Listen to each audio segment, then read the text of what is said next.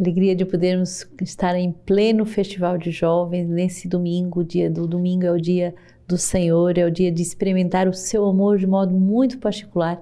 E no meio desse festival teremos certamente muitas graças de visitação de Deus.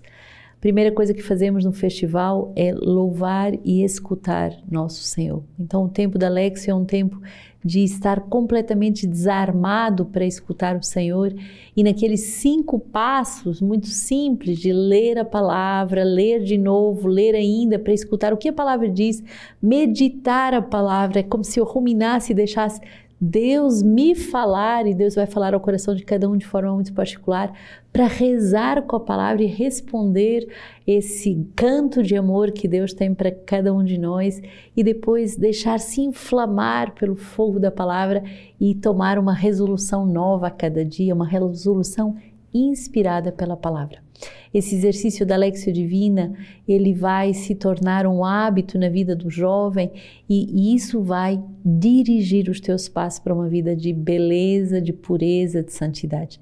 Não é ninguém que te tira a vida, não é ninguém que te tira o tempo, é você que vai ter sede, fogo de consagrar logo de manhã tempo para a palavra de Deus, tempo para escutar o Senhor. E nós temos vindo a meditar o nosso livro de vida, e hoje no número 86 o livro de vida diz assim: a pregação é sempre acompanhada pelo poder do Espírito Santo. Romanos 1,16, o Evangelho é a força de Deus para a salvação de todo aquele que crê. Em primeiro lugar, do judeu, mas também do grego. O próprio poder de Deus se desenvolve na Sua palavra, pelo Espírito Santo. A pregação no Espírito Santo toca os nossos corações lá onde, lá onde eles estão, na sua própria história, no hoje. A pregação atualiza a palavra de Deus na nossa própria história, no nosso tempo. Isto necessita de simplicidade no discurso, abandono das nossas próprias formas de ver, escuta carismática do Espírito Santo e escuta da Assembleia. O pregador deve preocupar-se em saber a quem ele se dirige. Os ouvintes da pregação tornam-se, por efeito da graça, cada vez mais filhos e filhas de Deus. Dentre os exemplos da pregação bem-sucedidas, isto é, na graça do Espírito de Pentecostes, podemos citar em primeiro lugar a do apóstolo Pedro, no dia da festa de Pentecostes, mas também a da casa do centurião romano Cornélio. Então, a primeira coisa que o livro de vida vai nos ensinar é que a palavra de Deus, quando ela é pregada, ela vem acompanhada do poder do Espírito Santo. Então, quando eu medito a palavra de Deus, não é a mesma coisa que eu meditar um livro qualquer ou um jornal. Não, aquela palavra tem o poder de mudar o meu coração. Ela tem o poder de fazer acontecer dentro de mim aquele milagre, aquela profecia, aquela mudança de vida, aquele acontecimento de plenificar o meu coração e a minha vida de sentido. A palavra de Deus tem consigo esse poder.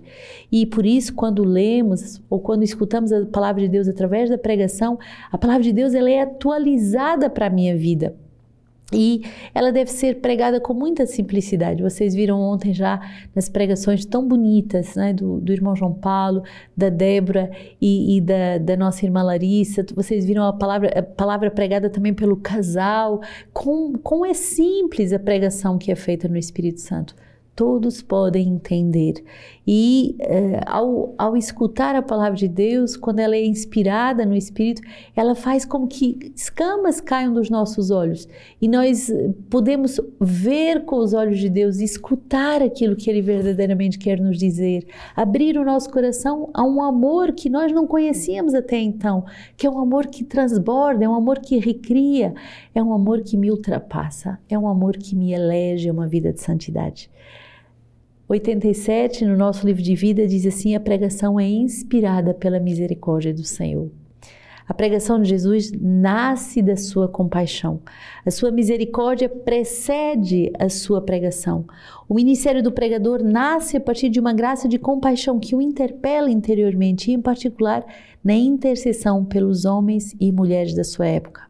Deve denunciar, advertir e ter uma mensagem profética, contudo, é preciso que ele seja vigilante em não comunicar nenhum espírito de condenação, de acusação, nem de julgamento e nem deixar nenhuma perturbação ou inquietação. Sejamos vigilantes em jamais ferir, nem fazer sofrer, nem exasperar através da pregação. A pregação jamais deve ser um jugo pesado para os nossos ouvintes. Olha que bonito. O Senhor vem nos dizer através desse número que através da pregação é o seu coração cheio de compaixão que vem falar ao coração de cada um de nós. Jesus ele quer falar conosco porque ele tem misericórdia. O que quer dizer misericórdia? Deus põe o seu coração na tua miséria, na minha miséria, e ele se compadece da situação de pecado, da situação de, de desânimo, situação às vezes de nonsense, de falta de sentido, de sem tenho tudo que o mundo diz que eu tenho que ter para ser feliz e daí? Não tenho nada. O Senhor vem visitar o nosso coração, ele se compadece, não para nos condenar, não para fazer um peso pesado, não, mas ele vem para uh, nos, nos dar toda a graça da sua paz. Ele não vem fazer sofrer, ele não vem ferir, ele não vem nos exasperar, ele não vem nos acusar, ele não vem nos julgar, ele não vem inquietar o nosso coração. Ele vem nos dar uma palavra que nos dá a paz. O diácono Jorge hoje vai meditar com essa palavra muito bonita. A paz é o grande serviço dos cristãos. A paz é o grande serviço dos cristãos. Quer dizer que quando eu recebo a paz através do encontro com Jesus Cristo, eu posso dar esse grande encontro, esse grande serviço, eu posso prestar esse grande serviço ao mundo. Quantas vezes estamos irritados, agitados, perturbados e não podemos ser canais da paz? Alexio é esse exercício de receber a paz para poder transmitir a paz.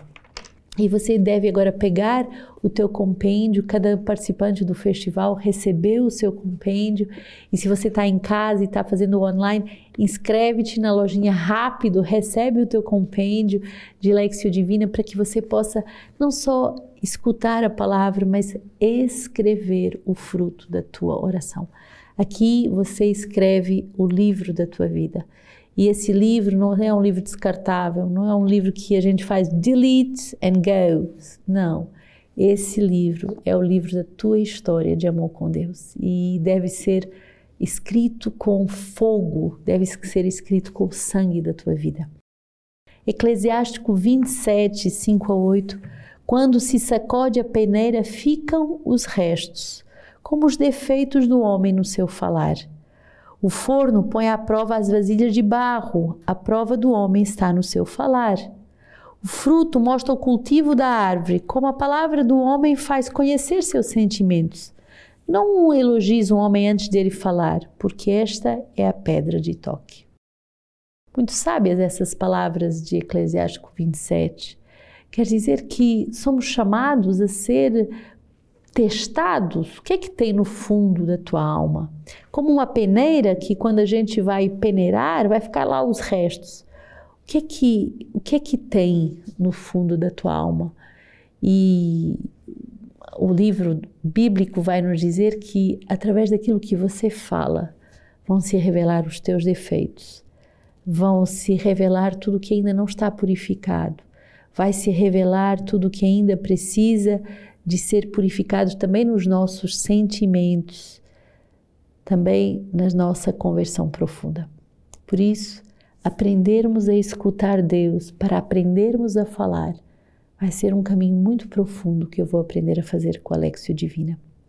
Salmo 91 É bom celebrar ao Senhor, tocar ao teu nome, ao Altíssimo, anunciar pela manhã o teu amor e a tua fidelidade pelas noites o justo brota como a palmeira, cresce como um cedro no Líbano, plantado na casa do Senhor, brotam nos átrios do nosso Deus.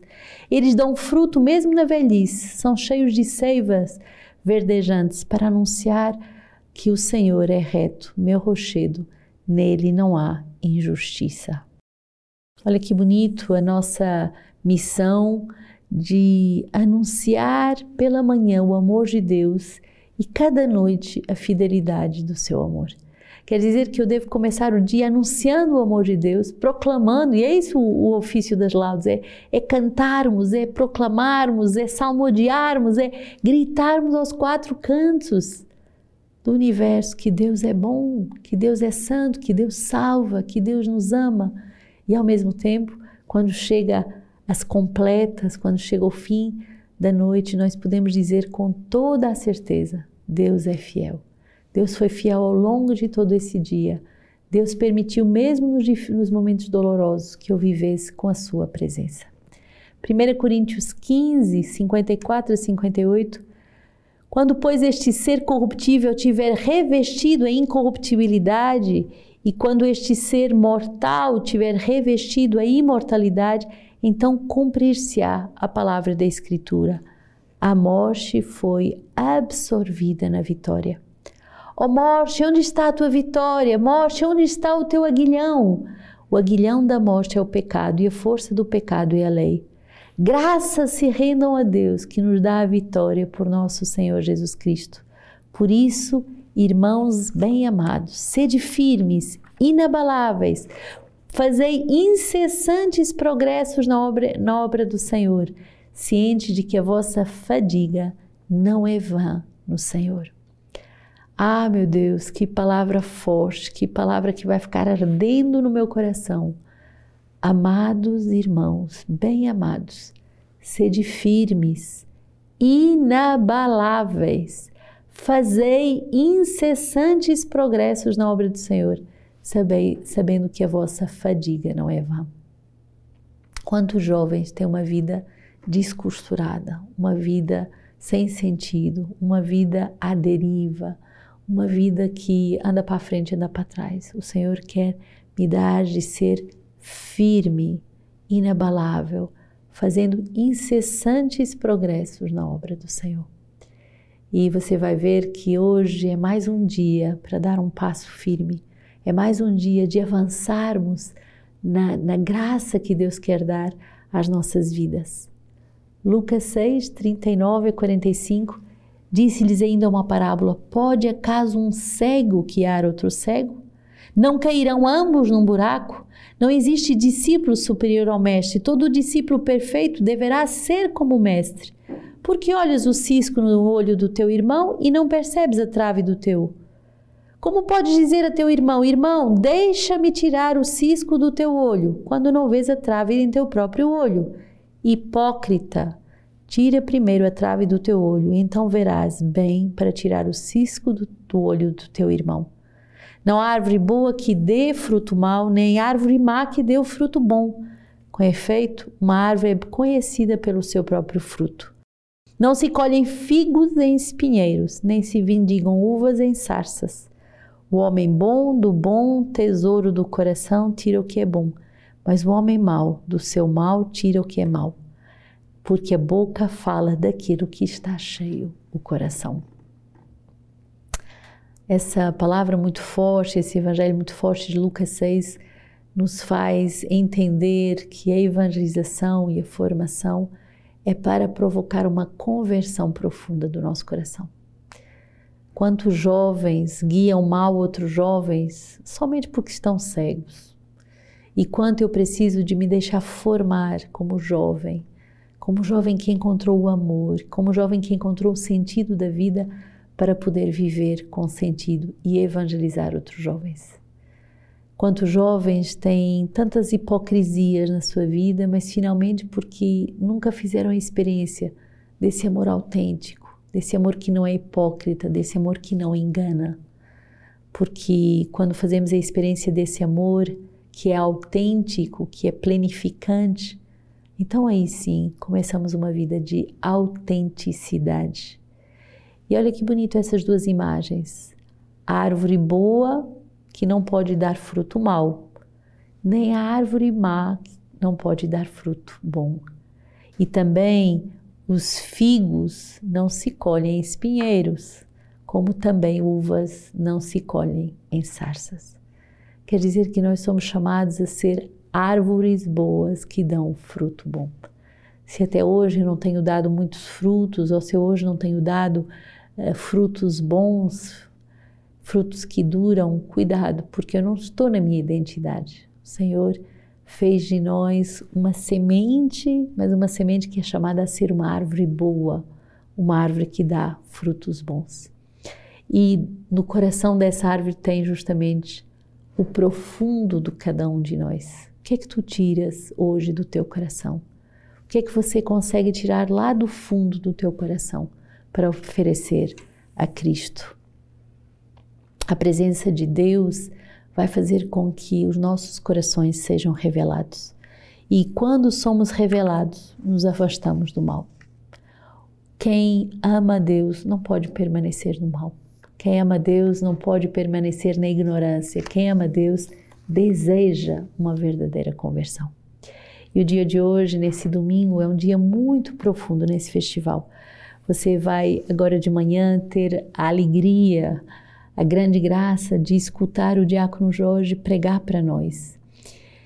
E foi do coração dele que brotou o desejo desse festival de jovens. Ele, como jovem, foi evangelizado e teve que experimentar um câncer, teve que experimentar uma série de provações para parar de viver uma vida sem muito sentido e encontrar o tesouro da palavra de Deus. Então escutem hoje com muita atenção porque essa pregação vai ser uma pregação que vai certamente nos marcar. Depois teremos a Santa Missa do, com o nosso Padre Tiago, diretamente da, da nossa casa, Nossa Senhora do Carmo. Momento muito forte. A Santa Missa é o momento mais importante em que vamos poder experimentar que ninguém me tira a vida, eu a dou livremente. E hoje o terço da misericórdia vai ser clamado do coração de Roma. São as nossas irmãs em Roma que vão justamente rezar e pedir esse derramamento da misericórdia sobre todos os jovens. Hoje teremos também mesa redonda, um momento muito bonito. Talvez você nunca tenha tido a oportunidade de falar com o pai, com a mãe, com casais de Deus, com um padre Talvez você nunca tenha tido uh, a graça de poder fazer todo tipo de perguntas. Aproveita, porque hoje nessa mesa redonda, uh, gente de Deus vai estar à tua disposição para te responder aquelas perguntas que você às vezes nem ousa fazer. Vamos ter também uh, um ensino muito bonito, ir até ao fim do amor, com o irmão João Gabriel um belíssimo seminarista da comunidade Sementes do Verbo, se preparando para ser padre, chegou na comunidade muito jovem. Meu Deus, me lembro dele nos primeiros festivais de jovens. Um jovem muito belo, muito inteligente e que consagrou toda a sua vida para a nova evangelização. Ir até ao fim do amor. E depois não percam uh, a adoração e hoje à noite temos uma noite de efusão do Espírito Santo e o Espírito Santo vai nos surpreender com seus dons.